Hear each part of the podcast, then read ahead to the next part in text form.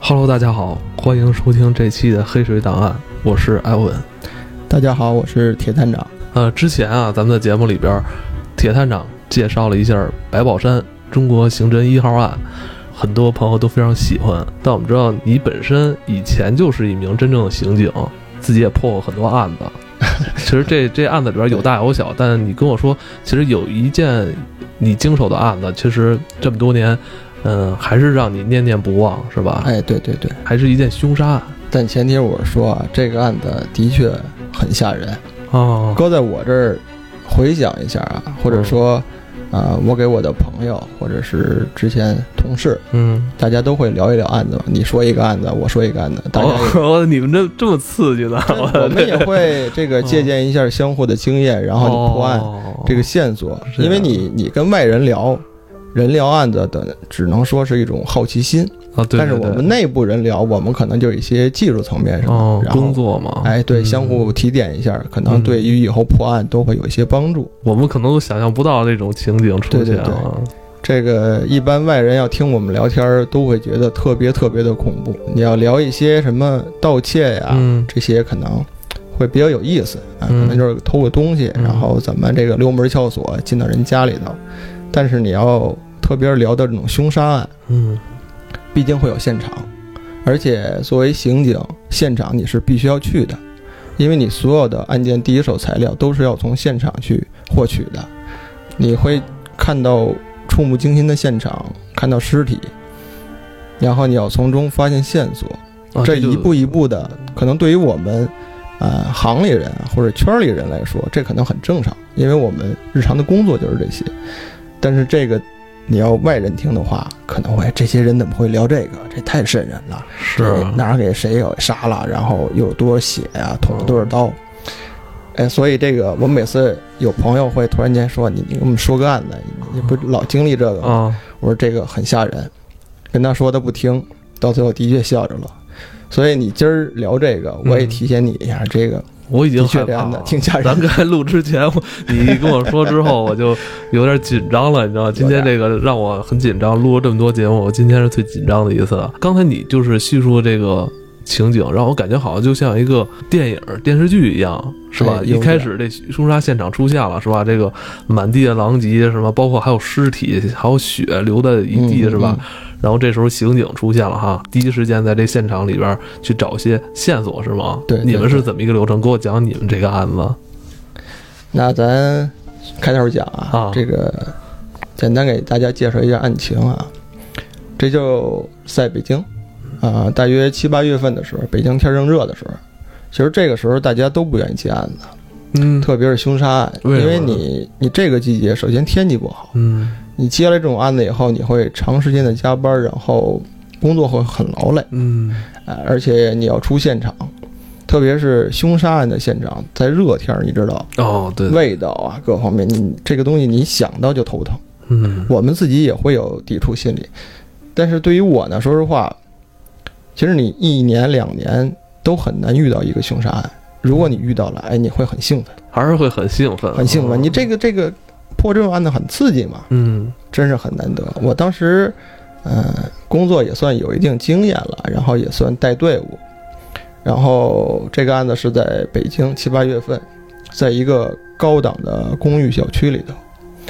呃，这个小区呢，一个单元房吧，大约是一个大的三居，哎、嗯里面住着两个单身的女青年，嗯这两个女青年呢都是高学历，然后工作也相当不错，都是在银行工作，应该是经济分析师之类的。那年薪哦应该都在，就是说在百万左右，搞金融的，哎，搞金金融的。嗯但是这个两个人，嗯、关系很好，然后就租了一个房子，嗯然后离着单位很近，但是日常见面很少，因为他这个工作可能不是在同一个部门。嗯然后呢，其中一个这个，咱就说这个这个姑娘姓李啊，这个李姑娘这个工作之余呢，然后一个人回到这个宿舍里休息，她另一个同伴没有在家，早上起来睡醒了，今天可能是休息，睡醒了以后就把这个屋子简单打扫一下，然后看到对面这个室友门没开，哎，不知道他啊在没在家里头，就敲敲门就推门进去看了一眼，他这屋里没人，嗯但后来屋里没人，拉着帘儿各方面都觉着这个空气不太好，就帮忙进到卧室里头，把这个窗户各方面给通通风，嗯哎，好意。弄完以后呢，自己回去可能就做个早点，吃点东西，嗯然后也忙于工作，写一些东西。嗯，后来他就总感觉这屋里吧味道不好，就四处找，看看厨房，看看哪儿，那看看卫生间，哎，看卫生间哪儿找哪儿味儿不好，是什么东西坏了，水果了。但因为这个长时间这些人工作忙啊，可能会有一些食物腐烂。对，对对，他也没太在意。嗯后来这老有股味儿，老觉得不对，就顺着这味儿找，就找到他这个室友这个卧室去了。啊，还是进入他这个室友的卧室哎了，，室友这卧室，说我刚给他开着这个窗户通通风，老觉得这屋里有味儿，然后四处走走看，后来就听见咔嚓咔嚓的声音。这个咔嚓咔嚓是是人发出的声音吗？哎，当时他也挺吃惊的，嗯他当时可能是在这个屋紧里面靠着窗户那位置，他把这个窗户又重新都打开开大点儿，嗯，想让这个风更通畅一些，就听见有声儿，然后一回头，就发现这个室友这个后面这个有一个写字台，嗯，放了一个大的箱包，就那个旅行箱那种包大的，嗯大江猫因为日常出行可能他要出差啊，出差啊，有这一个包也正常。嗯，哎，就看这个包，那拉链慢慢自己胀开了，咔啦咔啦，就那个拉链声，哦是拉链儿睁睁开的这哎个声音，就是就看着没敢动，一个女孩子嘛，你看那个拉链慢慢开开以后，突然间这个箱子就倒了，突然间倒了，然后拉链崩开了。他当时的形容啊，说就算是个人，就算是个就人，算是个这人是怎么理解这个？这个其实我往后说，你慢慢也听懂了。嗯就算是个人。说实话，这个箱子胀开以后呢，就出了一个就算是庞然大物、鼓鼓囊囊的那么一个人形的东西，被挤出来的感觉是吗？就是因为它可能块儿太大了，嗯，把那个行李箱的那个拉链儿挣开了，睁开了，哎，可能当当时这个行李箱这个拉链儿啊也没怎么系得太牢，嗯就撑开了，这个东西就从这箱子里出来了。嗯，啪嗒一声就倒在地上，湿乎乎的，湿乎乎的一坨哎是吗？一坨。嗯，然后这个女人就在这种状态下看着这个东西，不知道持续了多久，然后就发出那种惨烈的叫声。有人会报警，就是因为这个女人持续的尖叫，哦引得这个小区周边的邻居就觉得这出事儿了，一定是出事儿了。哦，报警的还不是他，报警的是其他被他这个尖叫声惊扰的人。哎，邻居或者是保安当时就报警了，然后报警以后，开不开门？后来派出所知道以后去以后，破门而入，发现了这个惊叫的女人，还要从这个箱子里倒出来一个东西。啊嗯这个东西可能你也很很吃惊啊，嗯这的确是一具尸体，嗯，但是这个尸体四五天的时间，在七八月份的北京的天儿里闷热，它形成了一种现象。这种现象在法医学来讲，有一个专有的名词儿，叫“巨人观”。巨人观一般出现在什么情况？就是这个，一般就是北京讲叫叫河漂子，嗯，就是这个人可能投水自尽，然后自杀，然后在这个水里泡了很久很久，泡发了。哎，尸体发了，这种状态叫做巨人观。但是这个从箱子里出来这个东西呢，没被水泡过，但是因为长时间的高温，这个尸体这个人呢死了很久了。闷着，哎闷着，呢嗯对，在这种环境下，就特别出现这么一个东西。它应该是人这个尸体腐烂之后，在一个密闭的条件下，它里边就滋生了很多这种细菌啊，什么产生了一哎对些对气体，对让它膨胀了，是吧？高腐，高腐，高腐嗯，是这样，这个尸体啊，就是特别是在夏天，你死后会出现多种现象。首先，它会，嗯、你因为心跳各方面停止以后，血液会沉积。嗯哎、如果你是仰面倒在地下死的话，你的大量的血液会集中在你的后背，到最后有血液遗痕。嗯然后会出现尸僵，就这个尸体会在短时间内特别特别的僵硬，嗯，哎，就像那个冻住一样，哦，就就不不容易弯曲了，哦哎，对，不容易弯曲，就硬了。经历这段时间之后，这个尸僵也会消失，然后就会滋生一些细菌等等一些，嗯，然后尸体会膨胀，嗯嗯剧烈的膨胀。啊、如果实施这种土葬的习惯，如果有一些民族会土葬，就这个尸体会在短时间内膨胀之后会爆开。哦，哎，这个放在箱子里的尸体，就是因为长时间肿胀，它那个拉链当时也没有拉，就是没有没有锁上，没有锁上，它只哦慢是慢拉上了，嗯哎，对对对，可能也没没拉得很严，就在那个当时那个很戏剧性的一个时刻，嗯，你知道，嗯那个女人回头发现那个拉链慢慢慢慢因为尸体慢慢的胀开，她就看见那个东西，然后这个箱子一倒，哎，那个东西就从箱子里流出来了，流出来以后就是一滩黏糊糊的一个胖大的女人。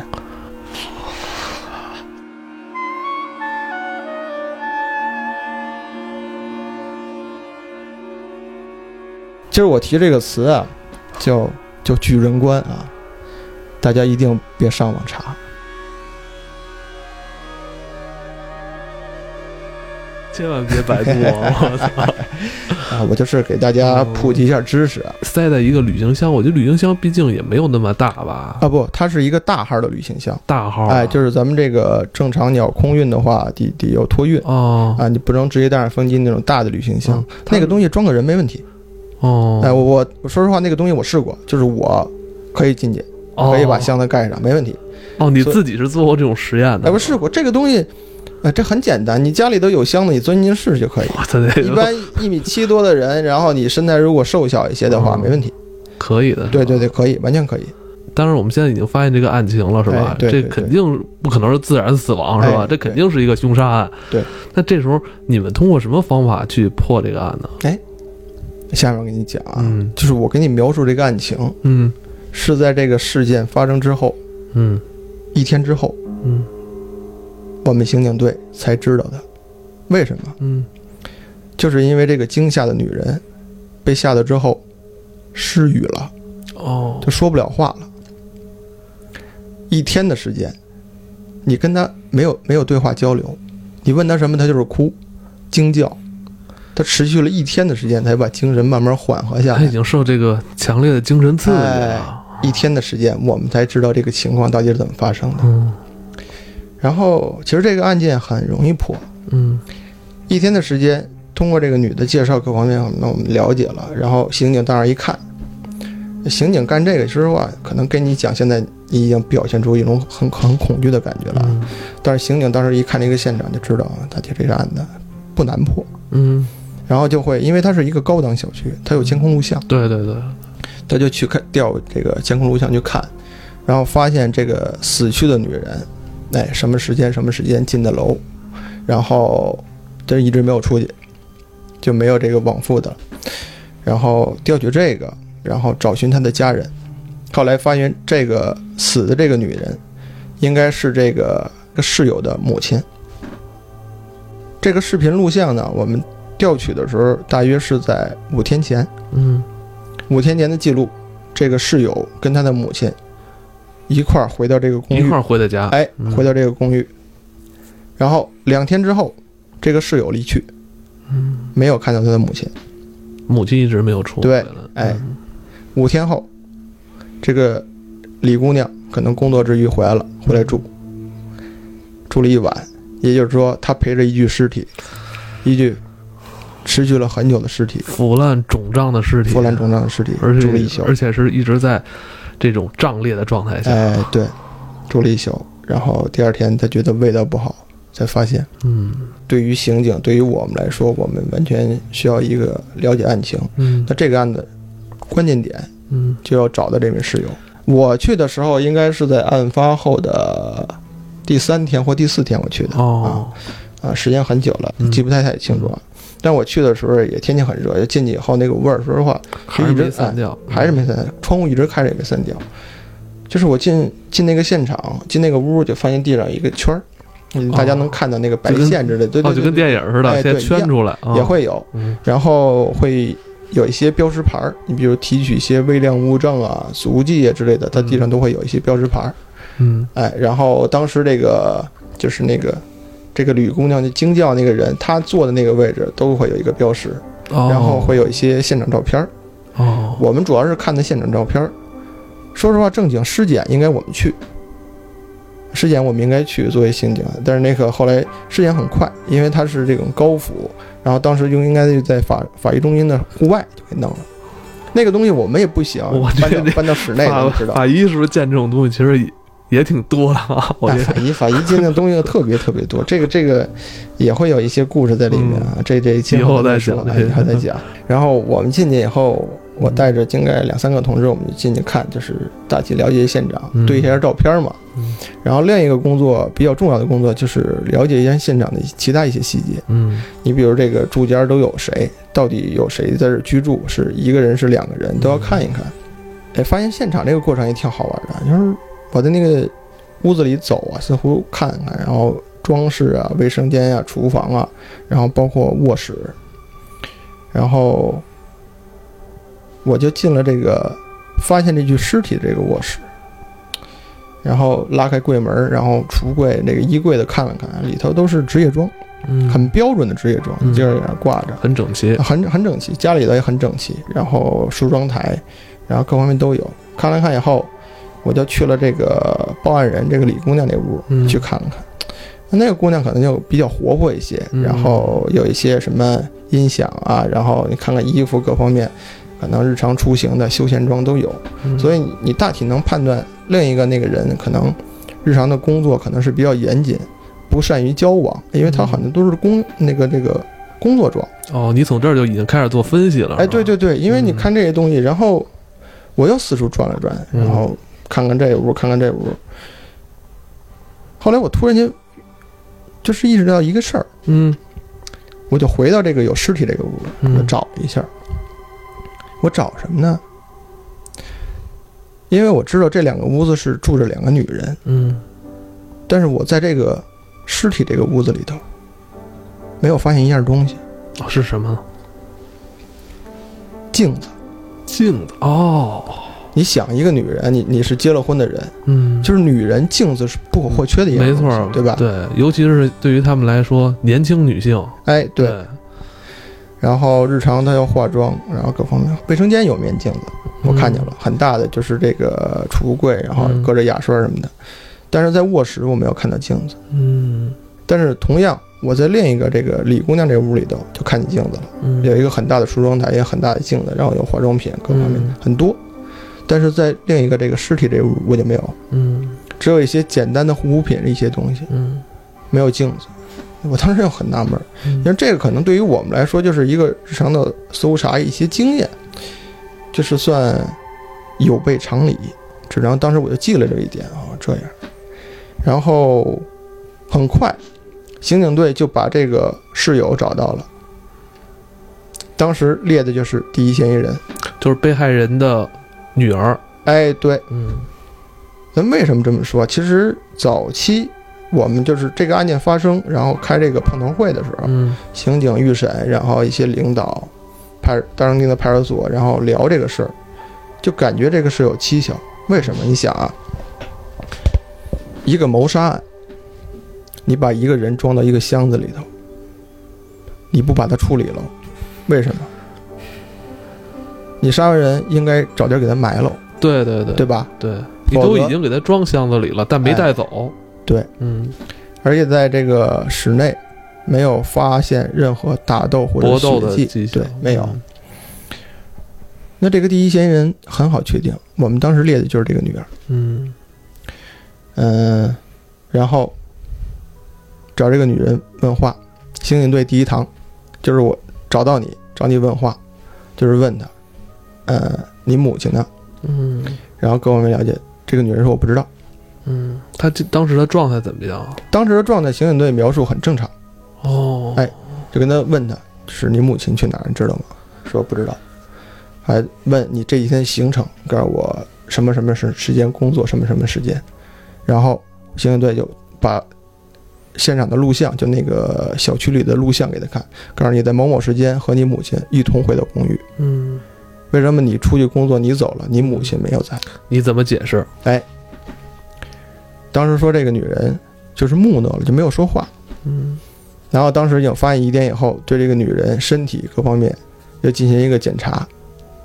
为什么这是在尸检的时候发现，这个死去的这个女人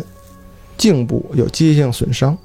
嗯，后来法医鉴定应该是就是人为的就掐死的，哦，然后就提取这个女儿的身体上一些这个什么 DNA 样组织，然后在她的手臂上发现了一些擦伤。哦，向他询问这些伤到底怎么来的，他说我不清楚。他说的是我不清楚，很含糊其辞很啊。含糊其辞。但是你知道，女儿把母亲杀了这件事儿，这是很蹊跷。嗯，所谓中国这人一来般说都是违背常理哎，的嘛。对对，嗯所谓虎毒不食子嘛。但是这个事儿发生了，后来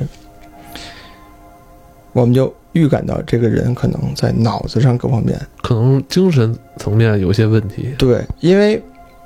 这种事情，你现场你感觉是一个没有预谋好的现场。嗯就是正常，如果你想杀一个人，你杀了他，你后续是有很多处理的，嗯，还有很多事情要做的。对杀人很简单对啊，你可能一把刀、一个锤子砸死了就对完了。，一双手都可以。对，对对，嗯但是问题就是你杀完人怎么让其他人不知道？嗯这个女人就是发生这个事情，你把她搁到箱子里，可以想到犯罪者没有想后面的事情，嗯，而这个女人种种的表象、迹象、反应，她也没有考虑，而且很多的疑点都指向她。然后后来多方面考虑证据等等一些，我们给她列为第一嫌疑人，后来就刑拘了。刑拘以后，当时就考虑这个人可能会有一些精神上的问题。呃，大约事隔几天拘留之后，马上我们就把这个人带去了这个做精神鉴定的一个机构。嗯因为谋杀案对于中国来说啊，就像这种呃暴力犯罪各方面，这个人都要进行精神鉴定的，